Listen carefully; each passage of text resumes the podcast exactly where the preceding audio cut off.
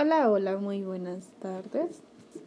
Eh, Ana Fabiola Montalvo López presentando otra vez para ustedes, ahora con un nuevo tema llamado Géneros literarios en mi contexto.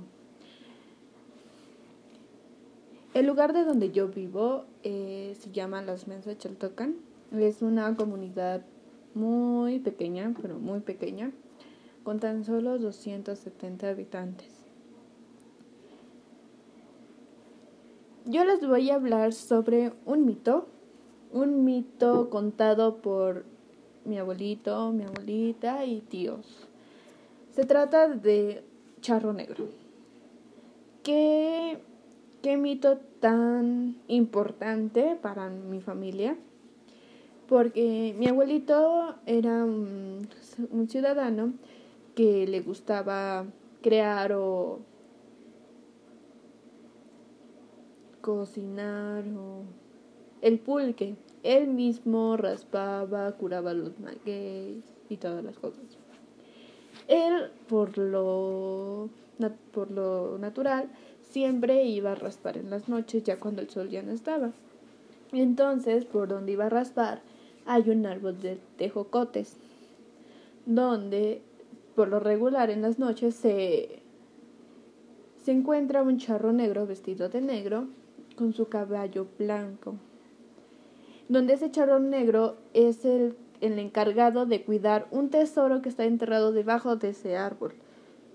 Mi abuelito lo supo muchos años, pero jamás quiso decirlo a alguien más por el miedo de que lo sacaran.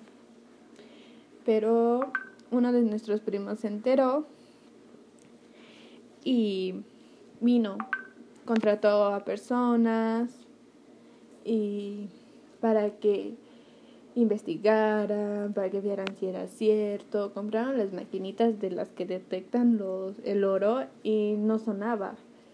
Entonces bajó mi abuelito y le dijo al charro, el muchacho que me mandaste o el muchacho que vino a, a excavar no es el indicado. Por eso no encontraron nada. Entonces mi abuelito convocó a la familia donde le dijo, hay un tesoro enterrado en ese árbol, pero no sabemos quién es el indicado y el charro no me quiere decir. Mm, el charro bajó mi abuelito después de tiempo y el charro negro le dijo, ese árbol nunca se secará hasta que llegue el indicado. Y es la fecha, el día y la hora que el árbol sigue seco, bueno, sigue fresco. Pero espero que llegue un indicado. Como estamos hablando de los géneros literarios, el mito es un subgénero de la narrativa. ¿Qué es la narrativa?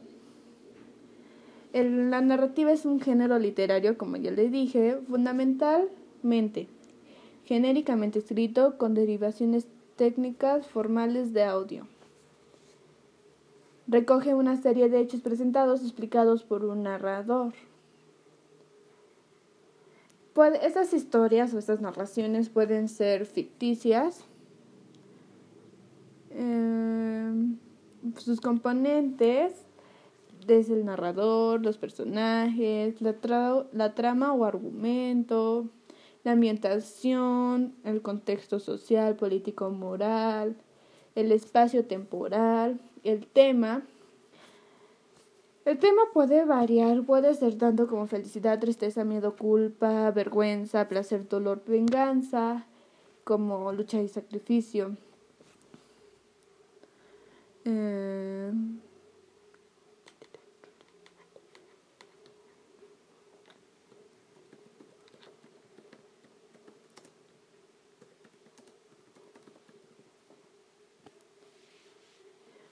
sus características es que tiene un narrador que cuenta la historia.